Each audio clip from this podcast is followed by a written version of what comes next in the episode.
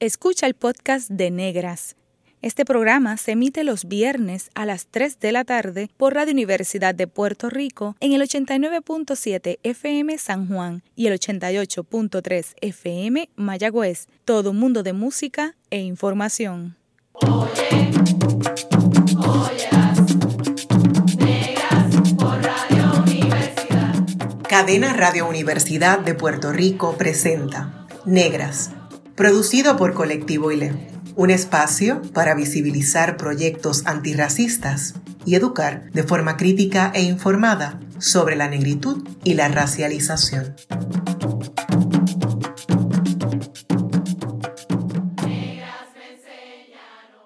En Negras queremos rendir un homenaje póstumo a la escritora afrocubana Georgina Herrera. Aquí, dos de sus poemas. Oriki para las negras viejas de antes. En los velorios, o la hora en que el sueño era ese manto que tapaba los ojos, ellas eran como libros fabulosos abiertos en doradas páginas. Las negras viejas, picos de misteriosos pájaros, contando como encantos lo que antes había llegado a sus oídos. Éramos, sin saberlo, dueñas de toda la verdad oculta en lo más profundo de la tierra. Pero nosotras, las que ahora debíamos ser ellas, fuimos contestonas. No supimos oír, teníamos cursos de filosofía, no creímos. Habíamos nacido demasiado cerca de otro siglo. Solo aprendimos a preguntarlo todo y al final estamos sin respuestas. Ahora, en la cocina, el patio, en cualquier sitio. Alguien, estoy segura, espera que contemos lo que debimos aprender. Permanecemos silenciosas, parecemos tristes cotorras mudas. No supimos apoderarnos de la magia de contar, sencillamente porque nuestros oídos se cerraron, quedaron tercamente sordos ante la gracia de oír. Hija buscando la risa de su madre. Si la encontrara, conservaría la risa de mi madre. Paso el tiempo buscándola y lo pierdo. La risa tiene un ruido como de fuego que no apaga nadie. Por donde ando y busco está el silencio. Orientada hacia el sol, sobre su luz indago. Un resplandor siquiera. Obligada, regreso hacia las sombras. Hice un espacio en mi aorta, como urna, en él preservaría algún momento en que mi madre haya sonreído. Sobre el fogón tal vez, con su destreza blanqueando entre la espuma las diarias suciedades. En sus escasos sueños, ¿quién lo sabe? Tal vez si hubiera fotos, encontrara aunque sea algo, como una cruz o una ironía, al centro o a un costado de sus labios. Descansa en poder, Georgina. Hoy en Negras les saluda Eda López Serrano. Aunque el aborto es legal en Puerto Rico, esa legalidad se ha visto amenazada por intentos de parte de sectores conservadores para tomar decisiones a nombre de mujeres y personas gestantes. Para discutir el trasfondo de las luchas, para contar con servicios de aborto que propicien que las personas sean libres de asumir el control sobre sus cuerpos nos acompañan Ruth Arroyo y Mayra Díaz Torres de la campaña nacional por el aborto libre, seguro y accesible, mientras que Carla Ferrer Arevalo, dula de aborto y educadora en salud, nos, está hablando, nos estará hablando sobre estos temas. Además nos acompaña Carmen Margarita Sánchez de León, que nos contextualizará desde la perspectiva espiritual y religiosa. Ruth Arroyo se activó en la lucha por los derechos de las mujeres, en especial por los derechos sexuales y reproductivos para la década de los 80. Fue parte de la creación del Grupo Pro Derechos Reproductivos, coalición que coordinó la defensa de clínicas de aborto cuando eran atacadas por los grupos fundamentalistas y conservadores. Ruth es abogada. Mayra Díaz Torres ha elaborado en organizaciones sin fines de lucro en el sector gubernamental y es fundadora de la firma de consultoría en desarrollo juvenil y estrategia organizacional Hincapié Consulting Group. Está encargada de la gestión administrativa de Colectivo ILE, organización comunitaria que facilita procesos educativos antirracistas y decoloniales en Puerto Rico y Latinoamérica. Cuenta con experiencia diversa en luchas relacionadas con el aborto. Carla Ferrer Arevalo completó un bachillerato en trabajo social en la UPR, un posgrado en educación sexual integral del Instituto de Formación Sexológica Integral de Uruguay un máster en sexología y género de la Fundación Sexpol en España. Es dula de aborto capacitada por el Boston Dula Project y Taller Salud, fundadora, gestora y facilitadora del proyecto educativo autogestionado With Justice, Educación Sexual Integral y Sexología con Perspectiva de Género, madre pro-choice y activista. Es además facilitadora de talleres socioeducativos contra la violencia de género, autoconocimiento y autocuidado, despatriarcalización y acompañamiento en procesos de salud sexual y reproductiva. Carmen Margarita Sánchez de León es una caribeña boricua que vive en la diáspora. Desde 1996 ha servido como pastora en las iglesias de la comunidad metropolitana. Actualmente se desempeña como coordinadora del programa de estudios críticos de género y teología en la Comunidad Teológica de México. Bien, bienvenidas a las cuatro a esta edición de Negras. Es un placer real tenerlas aquí con nosotras y, y, poder hablar de este tema que a veces se elude, pero que aquí tenemos a las personas que nos van a poder ubicar sobre qué está pasando sobre el aborto. Eh, Mayra, mira, en el 1973 el Tribunal Supremo de Estados Unidos eh, emitió una opinión que legalizaba el aborto en Estados Unidos y por ende, por la relación con Estados Unidos, pues lo, legalizó aquí también. Eh, entonces, yo tengo dos preguntas. La primera, si las quieres combinar en la respuesta, previo a ese momento, al 73, ¿en Puerto Rico se realizaban abortos? Y la otra pregunta, por si las quieres combinar, es, ¿y cuál era la situación antes de que se legalizara el aborto en Puerto Rico?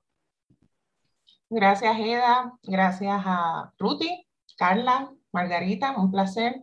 Eh, sí, eh, esa, esa pregunta eh, sobre, sobre qué pasó antes de, de Robert Wade, yo creo que es importante para enmarcar la larga historia que tiene Puerto Rico con, con el aborto, este, porque antes de la normativa del, del caso Roe versus Wade, pues el aborto eh, se realizaba, eh, ¿verdad? En, en, en, Puerto Rico, este, ¿verdad? En los años 40, Puerto Rico llegó a conocerse como, como la meca del aborto, este, y, y, expertos en el tema sostienen que eh, el gobierno, pues, se hacía de la vista larga, este, porque no había quizás una jurisprudencia este, que atendiera el asunto, pero sí sabemos que en Santurce estaba ubicado el Women's Hospital eh, y acudían mujeres, eh, importante destacar que eran mujeres pudientes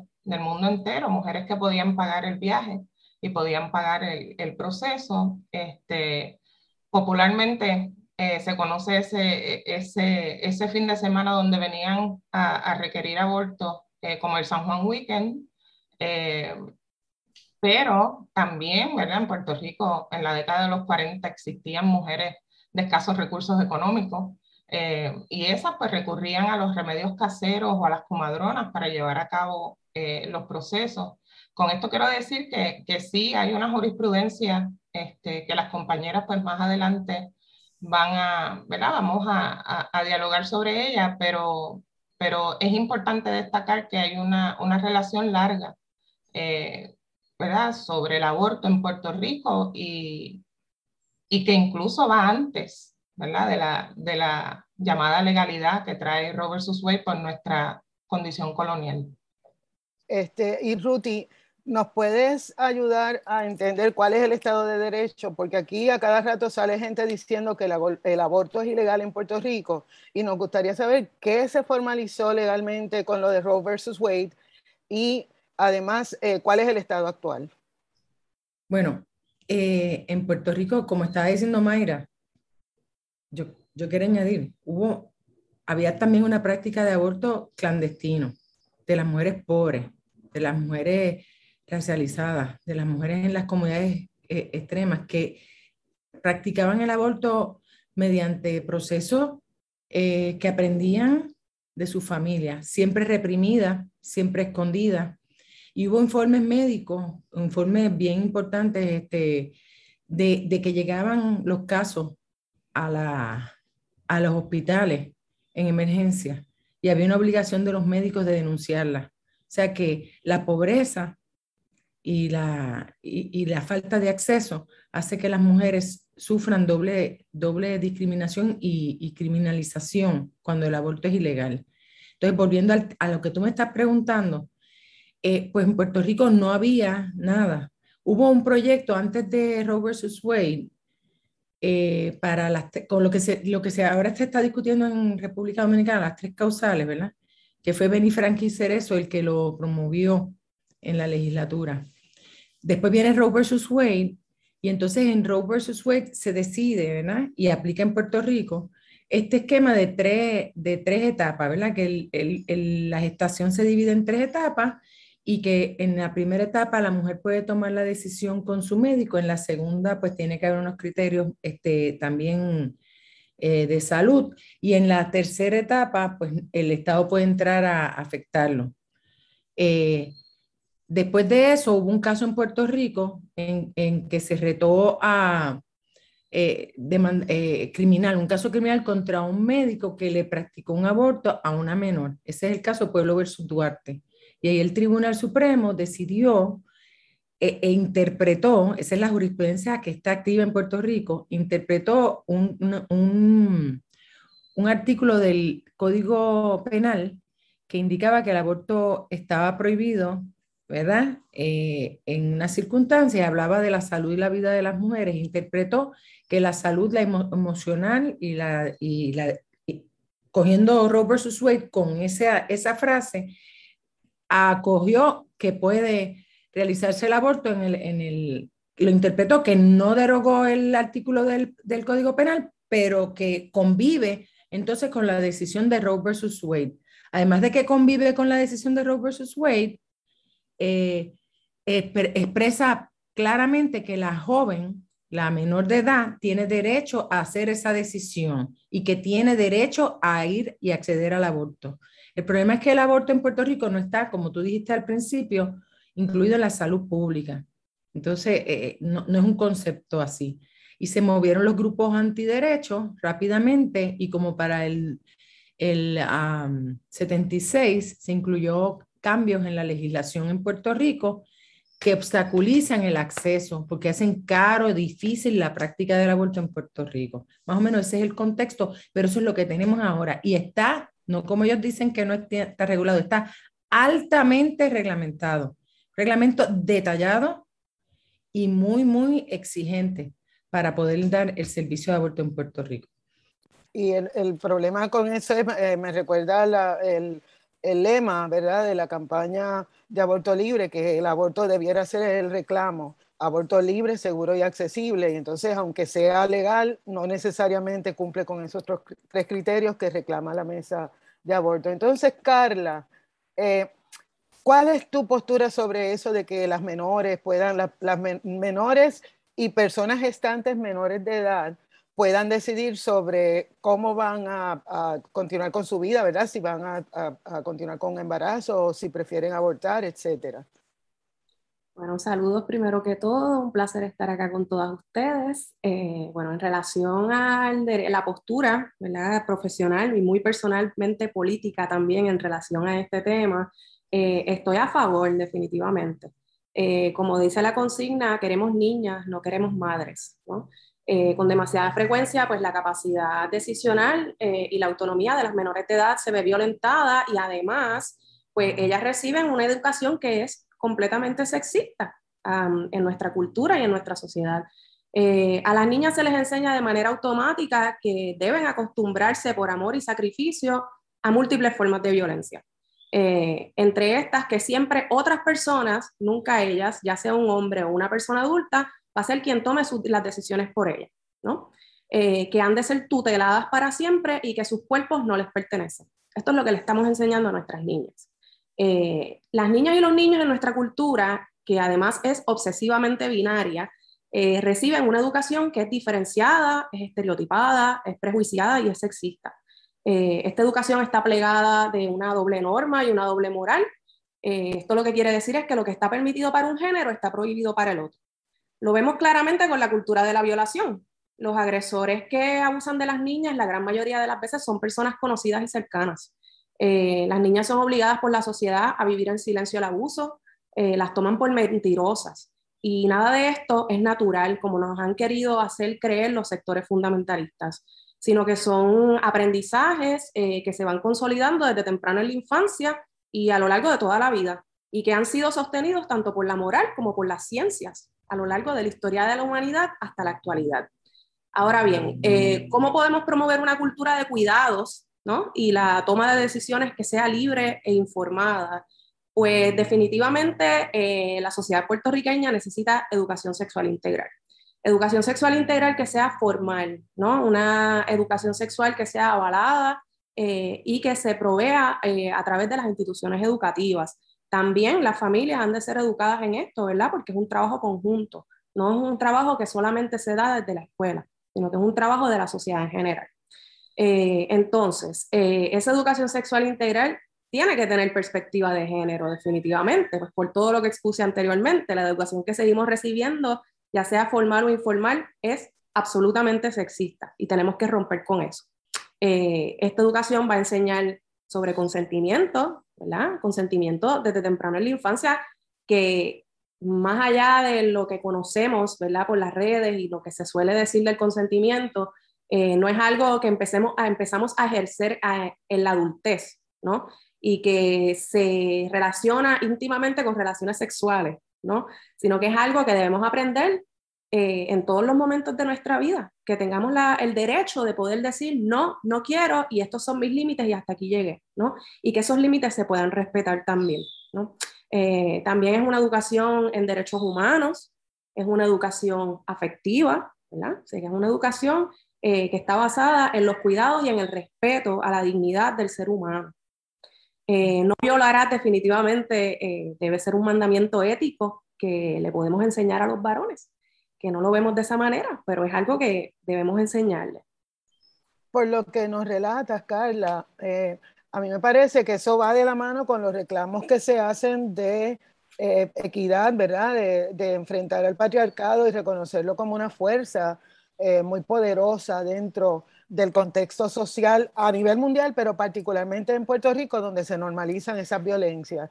Y me llamó mucho la atención lo que mencionaste, que es algo que no se puntualiza demasiado, eh, de que las menores, la, mayor cantidad de embarazos en menores de edad se producen por personas, violaciones de personas cercanas a ellas. Así que eso hay, hay que puntualizarlo. Hay una pregunta que a mí también me, me, me llama mucho la atención y me gustaría discutirla y es, eh, yo he oído que los reclamos dicen para las mujeres y personas gestantes. Entonces, a mí me gustaría saber eh, ¿cómo, cómo, le podemos explicar al público, verdad? Y compartir este concepto con, al público de que son dos cosas diferentes, pero que también como que se unen. A ver si me pueden ayudar eh, con eso. Carla. Bien. Bueno, eh, decimos mujeres y personas gestantes porque no todas las personas que tienen la capacidad biológica de gestar se identifican como mujeres, ¿verdad? Decimos mujeres porque ser mujer también es algo que se aprende, eh, que viene eh, con una serie de mandatos, incluso ya no es ni siquiera a partir del nacimiento, sino ya desde la gestación, ¿verdad? Con todo esto de las ecografías. Eh, lo vemos, pues ¿qué va a ser? ¿Va a ser nene o va a ser nena? Y a raíz de ese momento, ¿verdad? Es una obsesión también que hay un poco con los genitales, ¿verdad? Es como una cosa medio pornográfica la que hay ahí. pues se insiste en que los seres humanos han de comportarse, desarrollarse, eh, aprender determinados roles, estereotipos, eh, según el género que se les adjudica eh, por los genitales que se les asignan. Pero también partiendo de, ese sistema sexo-género, que es otra cosa que se suele omitir, es que el sistema sexo, en el sistema sexo-género no solamente existen los hombres y mujeres, sino que también existen las personas intersexuales, existen las personas trans, existen las personas no binarias y existen una infinitud de identidades. Por eso decimos eh, eh, personas gestantes, ¿no? porque nos estamos refiriendo a las personas que tienen esa capacidad eh, biológica, ¿verdad? Para poder sostener un embarazo y llevarlo a término si lo desean. Y si no lo desean, pues interrumpirlo. Perfecto. Entonces, yéndonos por esa misma línea, también se habla de que el reclamo es mi cuerpo y mi decisión. ¿Cómo eso se concilia? Y esta pregunta es para Carmen Margarita. ¿Cómo esto se concilia con eh, eh, elementos probablemente de religión, de espiritualidad, etcétera? ¿Cómo yo puedo conciliar eh, mi cuerpo y mi decisión, pero también hay unas, unas creencias ¿verdad? religiosas? ¿Cómo, ¿Cómo lo podemos normalizar? Primero, muchas gracias por la pregunta, Eda, y encantadísima de estar, de estar aquí con, con ustedes. quiero eh, traer una memoria, porque a veces eh, las memorias nos ayudan a entender eh, la complejidad de las cosas que, que, estamos hablando. Em, hace unos años, cuando todo esto del aborto era en el contexto de Estados Unidos y sus territorios ilegal, que no había sido la decisión de Roe versus Wade, hubo uno, un, grupo eh, de religiosos en Estados Unidos que tuvieron algo parecido como el underground. Eh, eh, era como, como el concepto mismo de las personas identificadas con el proceso de sacar personas esclavizadas hacia territorios libres de esclavitud. el underground eh, para personas eh, em, gestantes o eh, mujeres embarazadas que querían concluir el embarazo, ese, ese underground se hizo con grupos religiosos con personas religiosas que ayudaban a las mujeres a trasladarse de territorios para poder eh, y a las personas estantes para poder eh, eh, terminar un embarazo no deseado. ¿Por qué yo estoy mencionando eso? Estoy mencionando eso porque normalmente pensamos que esa decisión de concluir un embarazo está retirada totalmente de procesos eh, es condenada totalmente por la religión, es condenada totalmente por los eh, eh, líderes religiosos o religiosos, religiosas, pastores, reverendas, etc. No ha sido así. los religiosos y religiosas y pastores y pastoras han participado en el proceso de defender ese derecho. Lo que pasa es que tenemos una, unas eh, estructuras de religiones hegemónicas que han dominado eh, el entendimiento primero de lo que es espiritualidad. A mí me parece, y siempre lo digo, siempre que hablo de temas relacionados a género, eh, temas relacionados a sexualidad, donde las religiones intervienen, y cuando hablo de las religiones me hablo de, de las estructuras jerárquicas, ¿sí? Intervienen tanto, tienen un control total sobre estos temas y yo diría, yo le llamo el secuestro de la espiritualidad. La espiritualidad no puede ser secuestrada por las, eh, eh, las estructuras jerárquicas eh, religiosas. Esa espiritualidad nos pertenece democráticamente a todos, creyentes, no creyentes, personas que deciden concluir con un embarazo no deseado. No entiendo que haya algo más, una reflexión más espiritual que, esa decisión de eh, concluir un embarazo. ¿Por qué un embarazo no deseado? Porque pasa por la misma corporeidad, por lo dentro del cuerpo, que es precisamente en donde se manifiesta todo lo espiritual. Cala nos hablaba de los dualismos. Pues hay un dualismo muy fuerte entre la cuestión de lo, el soma, lo físico, y lo espiritual. Es ese deslinde, ese desligue es parte de todo este análisis que nos lleva a sentir culpas y nos lleva también a el predominio de una eh, religión sacrificial. Esa religión sacrificial, esa religión que tiene eh, el, el que separa espíritu y cuerpo, es la que entroniza el concepto de culpa. Y las culpas en nuestra sociedad pasan fundamentalmente por aquellos asuntos que tienen que ver con la sexualidad. Entonces aquí la pregunta para nosotras y nosotros es, ¿por qué es así? ¿Por qué fundamentalmente los conceptos de culpabilidad están relacionados al ejercicio libre, soberano e informado de la sexualidad? Ah, porque cuando las personas tienen control sobre su sexualidad, que es uno de los elementos más importantes de nuestra espiritualidad como cuerpos, yo tengo control de la gente. Por eso es. Y a las mujeres y a las, y a, y a, y a las personas gestantes y a los no binarios hay que controlarlo. ¿Por qué? Porque desmontan el discurso de la religión jerárquica, patriarcal, colonial. ¿Y cuál es ese discurso? Un discurso fundamentalmente de binarios, un discurso fundamentalmente del control en ese binarismo de, los, de las cuerpas de las mujeres y un mensaje fundamentalmente de sacrificio. Tú tenlo porque te tienes que sacrificar. Entonces, eso tenemos que desmontarlo porque, eh, compañera, ustedes sabrán que una de las cosas más difíciles para una mujer o una persona gestante tomar la decisión de terminar un embarazo deseado pasa por su espiritualidad pasa por sentirse culpable, pasa eh, eh, porque se siente que ha quebrado su relación con la divinidad. No, no es así. Es bien interesante esa reflexión que tú nos aportas porque separa, ¿verdad? Eh, mucha gente piensa que, religión es sinónimo de espiritualidad y tú nos, nos explicas esa diferencia en el contexto. La, la religión es dogma pero la espiritualidad todas las personas la tienen independientemente de lo que crean, ¿verdad?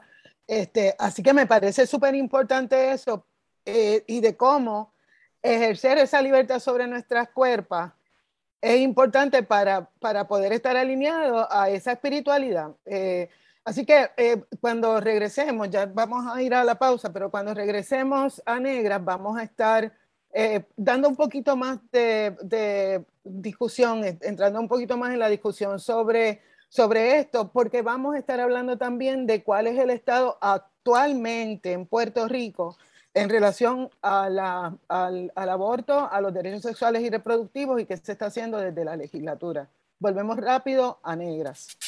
La clase de historia que no nos contaron, ahora se puede escuchar. Está escuchando el podcast de Negras. Este programa se emite los viernes a las 3 de la tarde por Radio Universidad de Puerto Rico en el 89.7 FM San Juan y el 88.3 FM Mayagüez. Todo mundo de música e información.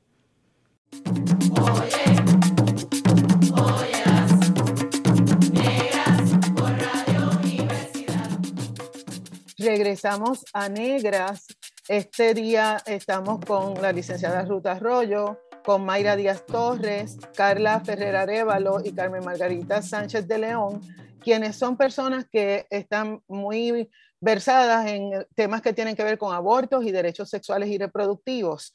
Entonces, me, gustaría, eh, Carla, a lo mejor nos puedes ayudar con esta pregunta.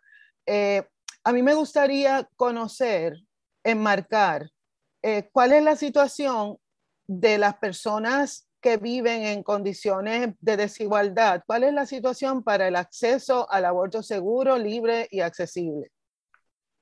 Bueno, las personas que viven en mayor condición de desigualdad son personas que son sometidas a una mayor vulnerabilidad por la falta de acceso, ¿verdad? Y por lo tanto, pues van a encontrar mayores dificultades y van a estar expuestas también a un mayor juicio social. Ahí eh, no, están, no es solamente las mujeres y personas gestantes, cualquier ¿verdad? mujer o persona gestante, sino que hay unos grupos poblacionales que se van a ver más vulnerabilizados. Ahí tenemos a la, estamos nosotras, ¿verdad? Las personas racializadas, eh, están las personas migrantes, están las personas que están afectadas por la pobreza, las desempleadas, las jefas de familia, las personas, las mujeres y personas gestantes que viven con VIH también, las mujeres trans, o sea, todo lo que no es considerado parte de la hegemonía en esa jerarquía de la que hablaba Carmen Margarita ahorita. Eh, entonces, eh, se, se, insiste por sobre todas las cosas desde esta percepción eh, social que tenemos, eh, cómo, conceptualizamos ese pensamiento jerárquico que es colonial definitivamente, el poder y el control, ¿no? Vemos que hay una evidente eh, hipocresía ¿no? en estos discursos, porque ¿quién ejerce el control y control para quién? ¿no? Así que, y tomamos de ejemplo diferentes hechos, ¿verdad? De situaciones sumamente atropellantes eh, y violaciones de derechos que han ocurrido en la historia de Puerto Rico, ¿no? Eh, aquí se experimentó con pastillas anticonceptivas, con mujeres pobres racializadas, eh, obreras. Aquí se esterilizó a esas mujeres en las fábricas sin su consentimiento. Aquí se insiste en que sean unas las que se reproduzcan y otras las que aborten, como es el caso de las mujeres que viven con VIH. ¿no? Así que ahí vemos de otra manera también cómo opera este dualismo de la doble norma y la doble moral, que parte de esa hegemonía y de esa jerarquía, de ese pensamiento jerárquico y colonial que hemos heredado, porque eso es otra cosa que tenemos que entender. Eso lo heredamos, ¿verdad? Eh, cuando fuimos invadidos y a lo largo de todas esas imposiciones que se, que se trajeron de allá, de, esas percepciones eurocentristas. ¿okay? Eh, un dato bien curioso que, que me gusta mencionar es que eh, la Organización Mundial de la Salud identifica 20 métodos anticonceptivos, ¿no?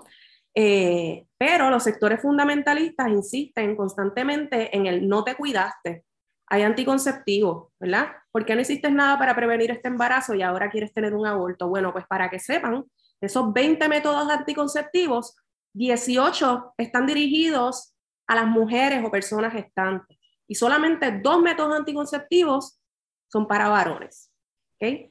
Cuando sabemos, ¿verdad? Porque si nos queremos ir a estos argumentos esencialistas que les encanta utilizar, eh, la vida reproductiva de una mujer o una persona gestante tiene un término, pero la vida reproductiva de un varón no. Un varón tiene la capacidad de fecundar a partir de la pubertad hasta el resto de su vida, no va a perder esa capacidad nunca. Además, ¿verdad? Estamos hablando de millones de celulitas que pueden eh, eh, fecundar ¿no?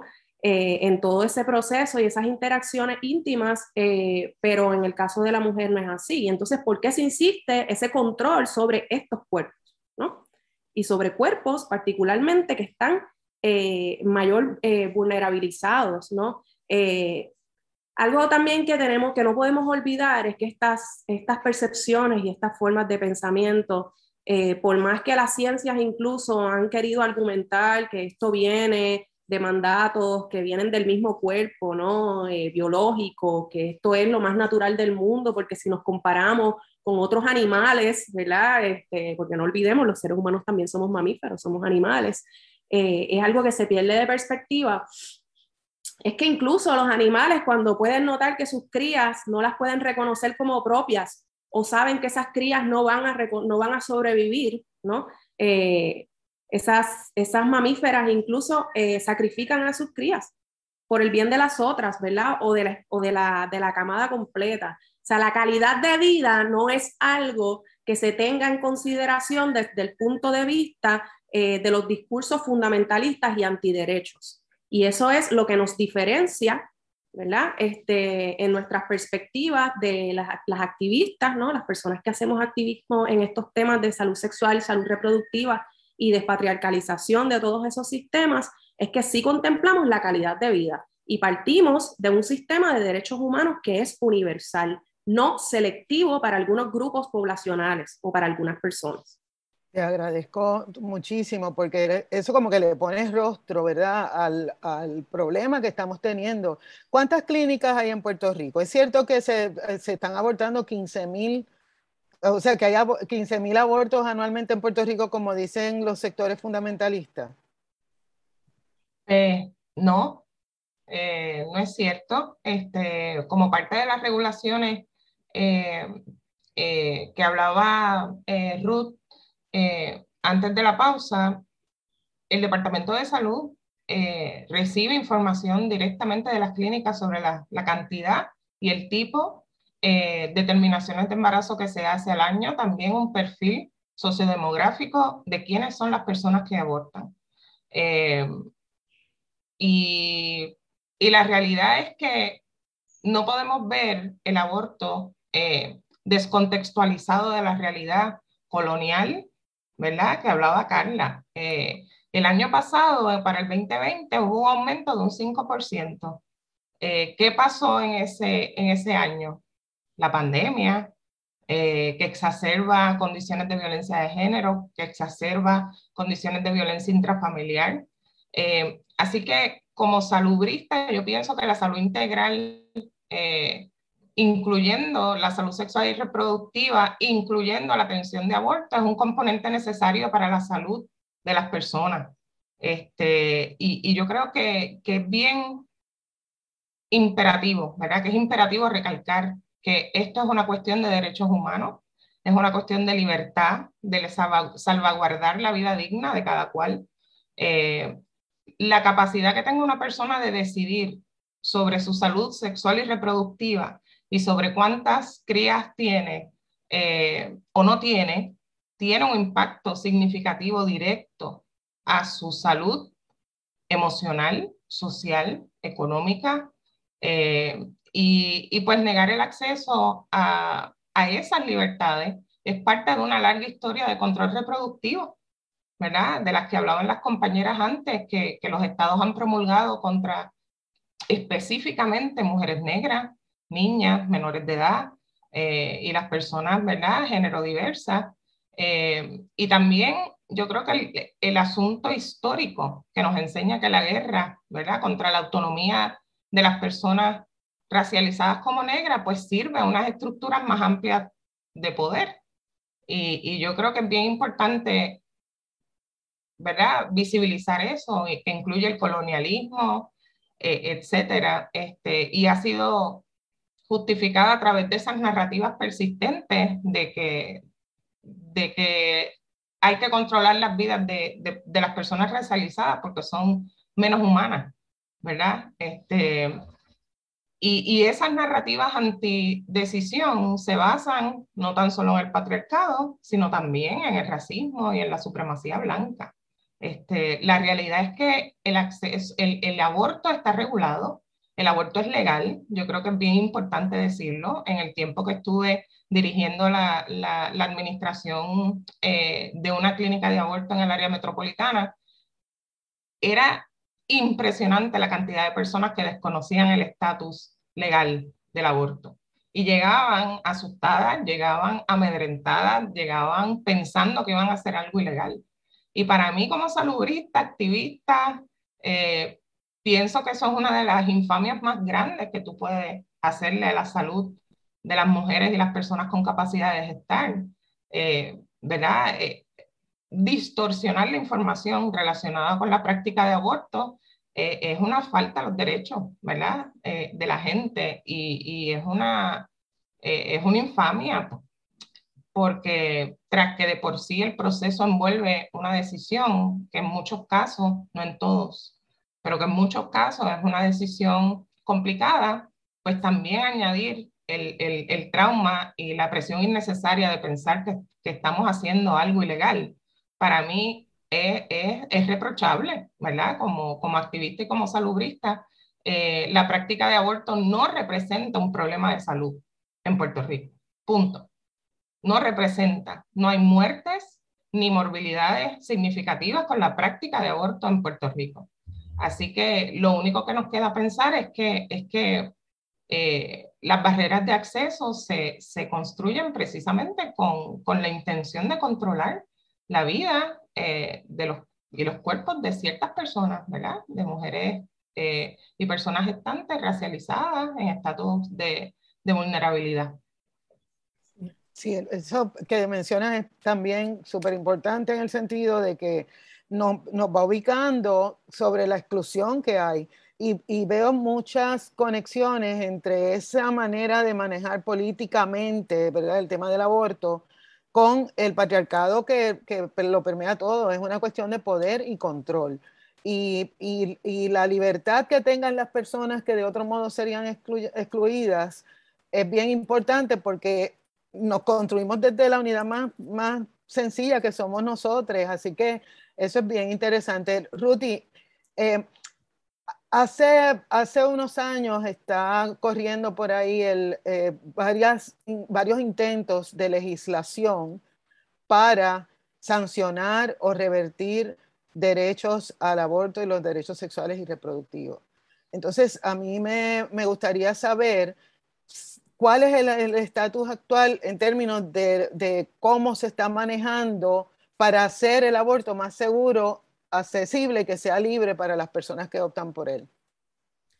Bueno, yo, yo pienso, esta es mi opinión, ¿verdad? Yo pienso que estamos en un momento de defensa de lo que sería la, el derecho, el derecho ¿verdad? formal al aborto. Y digo formal porque el derecho al aborto se nos está violando todo el tiempo, como explicó, estaba explicando Fefa y como estaba hablando Mayra porque las personas no conocen sus derechos, porque no hay suficientes clínicas, porque no hay un apoyo económico, porque no está dentro de la política pública de salud y todo eso está ahí. Así que estamos en un momento más de defensa y de, y de, de tener una ola de legislación que se está presentando en la Cámara de Representantes, en el Senado, que no creo que tengan, prospere mucho, pero es parte de una campaña para, para engañar a las mujeres, para confundir aún más a las personas, para decirles que no tienen este derecho.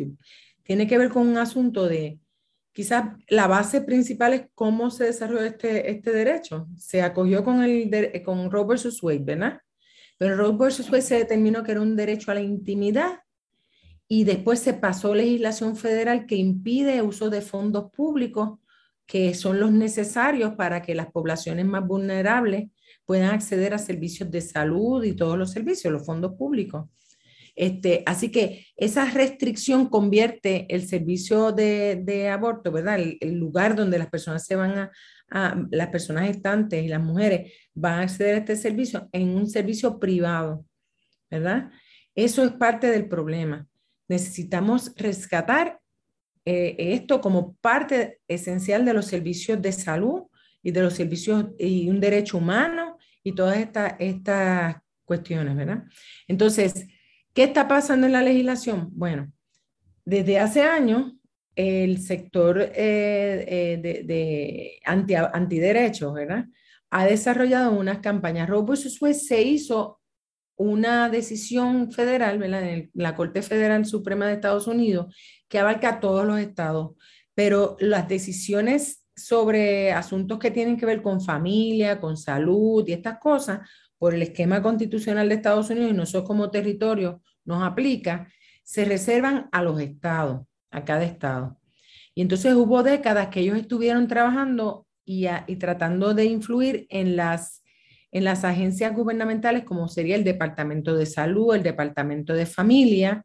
Y eso fue, por ejemplo, lo que experimentamos en los 90 Margarita y yo, que lo que estábamos viendo era que había un reglamento que se implementaba que no estaba ni siquiera legalmente, eh, eh, no se había aprobado correctamente. Era un abuso, un acoso a los proveedoras y proveedores de estos servicios para, para restringir y, hacer desanimar la práctica de servicios de derechos reproductivos y aborto en Puerto Rico. Pero en Estados Unidos ya se fueron moviendo y aquí, que copian todo, ¿verdad? Se van moviendo a las legislaturas estatales. Y el primer esfuerzo fue en, en el cuatrenio pasado, que se presentó un proyecto, ¿verdad? 950, que decían, mentían, mentían eh, descaradamente diciendo que no había regulación de aborto en Puerto Rico, que la práctica del aborto en Puerto Rico era el garete, que es mentira De hecho, yo tuve la oportunidad de estar en las vistas públicas y trabajar en el borrador y en lo que se adoptó como reglamento en Puerto Rico. Y es un reglamento bien estricto porque Puerto Rico obligan a que las clínicas trabajen como si fueran unos pequeños hospitales, cosa que no es necesaria, principalmente para el primer, las primeras este, semanas, ¿verdad? el primer término de, la gestación. Entonces, ¿qué ha pasado? Ellos están ah, echando un montón de proyectos que básicamente dicen lo mismo. Quieren poner, imponer barreras, barreras al acceso, para desanimar que las personas lleguen a las clínicas y barreras a las clínicas para que sea costoso, oneroso, difícil y, eh, el, ejercer esa, esa práctica en Puerto Rico. Y vemos lo mismo, miren, en Texas pasaron una legislación que todavía se sostiene, ¿verdad? Que prohíbe el aborto después del, latido, ¿verdad? Es como de las seis semanas. Y muchas mujeres no se enteran de que están embarazadas hasta después de ese momento. O sea que les impiden, les quitan esa, ese asunto. Hay un chilling effect también porque le dan derecho a cualquier persona, incluso fuera de ese estado, para denunciar práctica de aborto. Y eso se está sosteniendo, esa, esa legislación. Pues mira, eso es, no dicen que el aborto es ilegal, pero lo hacen ilegal porque le crean una barrera terrible. Y ese es el tipo de proyecto que tenemos que vigilar y ver que no se dé. Yo creo que en Puerto Rico ya hay una cultura de, de comprensión y que a veces nosotros somos, nosotros somos, eh, nos prejuiciamos contra nuestra gente. Yo creo que hay más entendimiento en nuestra gente y que nosotros podemos construir políticamente sobre eso, de entender que yo no estoy imponiéndote una decisión a ti. Lo que queremos es la salud lo que queremos es la, la, la, posibilidad de las mujeres tomar sus decisiones. A mí me gusta mucho una consigna que aprendí de la feminista de generación de FEFA, eh, que decía eh, educación para no, ¿cómo es que dice? Educación sexual para no tener embarazo, este, eh, anticonceptivo para no abortar y aborto para no morir. O sea, porque si tú le das las herramientas de salud sexual y educación integral que estaba hablando Fefi a, todo el mundo, pues vamos a tener menos embarazo no deseado. Si genuinamente y no fuera tan hipócrita el discurso, ¿verdad? Este de la vida, si quisiéramos evitar que se den abortos, pues entonces, ¿por qué no le damos la posibilidad a las personas gestantes, a las mujeres, de tomar sus determinaciones, ¿verdad? Así que básicamente ese, eso es lo que está pasando y lo que estamos haciendo. Y ahora mismo tenemos un grupo de legisladoras y legisladores en, ambas cámaras que están ayudando, ¿verdad?, a, la denuncia y a contener esta, esta avalancha de ataques al derecho formal. insisto que es el derecho formal porque tenemos un largo trecho de caminar para que realmente sea, el aborto sea eh, seguro, libre y accesible. Gracias, Ruth. Eh, sí, ah, tenemos también que, ubicar esto en contexto. Hay 12 proyectos que están corriendo ahora mismo en la legislatura para eliminar derechos ya adquiridos y que parten de un mismo eh, supuesto no científico, no, no hay estudios que refrenden esas, esas legislaciones, así que me parece que, que estamos, tenemos taller. Eh, me gustaría, ya en los minutos finales de nuestra, esta edición de, Negras, me gustaría eh, tener una reflexión final de cada una sobre qué nos espera en el 2022 en términos de los abortos y de los derechos sexuales y reproductivos. Lucha, lucha y más lucha. Eso nos espera.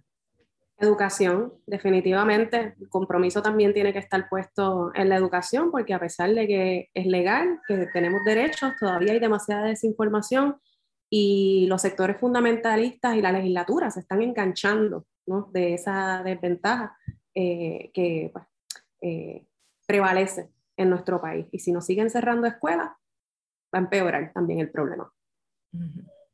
Yo creo que nos, que nos espera eh, continuar desmantelando estructuras de opresión, las estructuras coloniales, las estructuras patriarcales y las estructuras centradas en la economía de mercado que no la mencionamos, pero es importante dentro de este contexto. ¿Y por qué hay que seguirlo desmontando? Porque es, es la raíz son las raíces que sustentan todo eso y hemos avanzado mucho. Y la, la prueba de que hemos avanzado es toda la rearticulación de los sectores conservadores para continuar atacando y mantenernos en posiciones de defensa. Pues yo creo, ¿verdad? Sí, Mayra. En, en, en este proceso de, de, reflexión que siempre nos obliga un poco el, el, fin de año, pienso que como dice Ruti, enraizar la lucha, porque esta lucha es cíclica, esta lucha eh, la pelearon nuestras madres, la peleamos nosotras y yo quisiera que no, pero es bien probable que nuestras hijas también la tengan que luchar, eh, porque los derechos se defienden siempre y no se, no se para la defensa de los derechos. Eh, pero también pienso, siguiendo la línea que, que ahorita hablaba Ruti, de que si la organización de los sectores antidecisión, antiderechos está enraizando, yo creo que también eh, las condiciones de defensa también están enraizando. Hay una generación eh, nuevecita, maravillosa, este, que está heredando pues las, yo diría las peores condiciones, ¿verdad? Eh, pero también tienen una, una justa esperanza en, en sí mismas. Este, yo apuesto mucho a eso, yo apuesto a que la defensa por los derechos humanos, entre ellos el derecho a la salud, entre ellos el derecho al aborto, eh, está ahora mismo en una condición muy fortalecida, este, reconociendo todo lo que hemos pasado en los últimos cinco años. Así que yo tengo mucha esperanza en eso. También en la educación, yo creo que hay que sí defender eh, el derecho al aborto como un derecho muy importante para tener vidas libres y dignas pero también en la educación sexual integral, ¿verdad? Este, que se hable de educación sexual integral en la escuela, en la calle, en, en, todas las esquinas de este país, porque de eso se trata, ¿verdad? Y una educación eh, honesta, una educación que abandone los mitos y los miedos y las culpas y que abrace la diversidad. Este, así que hay mucha lucha, pero también mucha confianza en la, en el poder que hemos generado de tantas décadas, ¿verdad? Eh, esto no surge de ahora, nos antecede mucha fuerza, tenemos fuerza ahora y recabamos en esa fuerza también para defender eh, la dignidad de todas las personas. Así que con mucha esperanza también de que estamos en un buen momento para para la defensa y la lucha. Pues yo les agradezco este panel de lujo que hemos tenido eh, de un tema que de verdad que debiéramos eh, eh, ampliar para que más gente, más personas sepan que hay unas alternativas que son dignas y humanas para, para todas y todos. pues le agradecemos a la radio audiencia por haber estado sintonizados acá a Negras. les recordamos que esto es un programa como parte del proyecto de Colectivo ILE, nos pueden conseguir en colectivo-ile.org o colectivoile.gmail.com. Estamos en Facebook, estamos en Instagram y como siempre, queremos agradecerle al personal técnico de Radio Universidad por su apoyo en esta edición de Negras. No olviden sintonizar a Negras el próximo viernes a las 3 de la tarde. Feliz viernes a todos. Cadena Radio Universidad de Puerto Rico y Colectivo ILE presentaron Negras, asumiendo nuestro justo rol como forjadoras de cambio. Acaba de escuchar el podcast de Negras. Le invitamos a que nos sintonice los viernes a las 3 de la tarde por Radio Universidad de Puerto Rico en el 89.7 FM San Juan y el 88.3 FM Mayagüez. Todo un mundo de música e información.